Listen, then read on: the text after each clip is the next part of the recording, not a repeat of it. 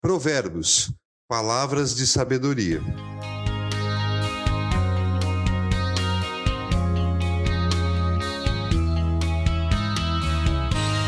Existem duas palavras que são facilmente confundidas.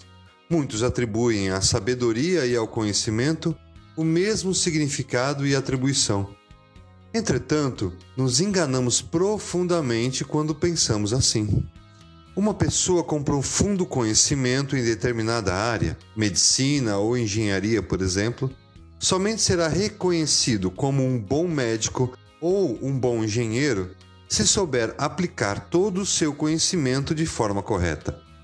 Foi justamente este pensamento que fez com que o rei Salomão pedisse a Deus sabedoria para poder ser um bom rei, o que para ele era muito mais importante que riquezas, poder e até conhecimento. Dá-me sabedoria e conhecimento, para que eu possa liderar esta nação.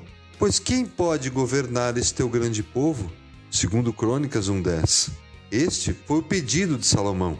Ele já tinha riquezas, poder e conhecimento, mas percebeu que nada disso faria sentido se não fosse utilizado bem e para agradar a Deus. Porque até mesmo a sabedoria em si só somente fará sentido se for dada por ele e for utilizada para ele.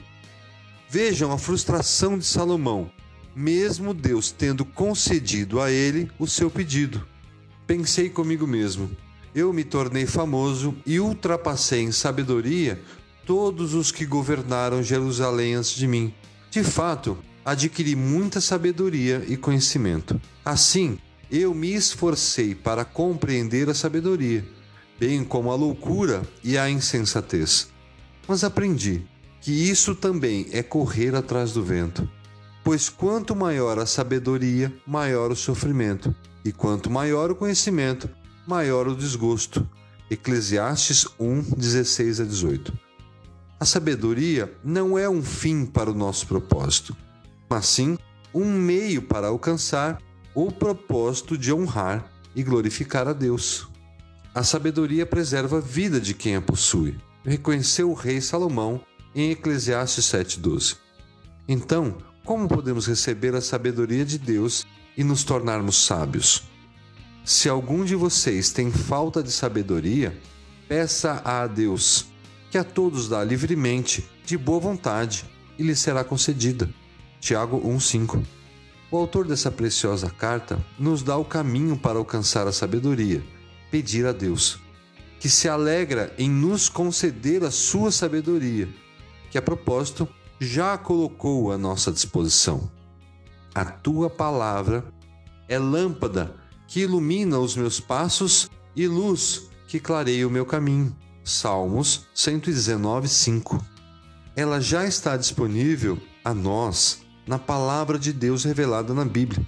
Por isso, convido a você a ouvir um pouco mais deste homem que recebeu e trilhou o caminho da sabedoria divina. O rei Salomão escreveu o livro de Provérbios, que pertence a um grupo de livros da Bíblia chamados de livros de sabedoria. Estes são os Provérbios de Salomão, filho de Davi, rei de Israel. Eles ajudarão a experimentar a sabedoria e a disciplina, a compreender as palavras que dão entendimento, a viver com disciplina e sensatez, fazendo o que é justo, direito e correto. Ajudarão a dar prudência aos inexperientes e conhecimento e bom senso aos jovens.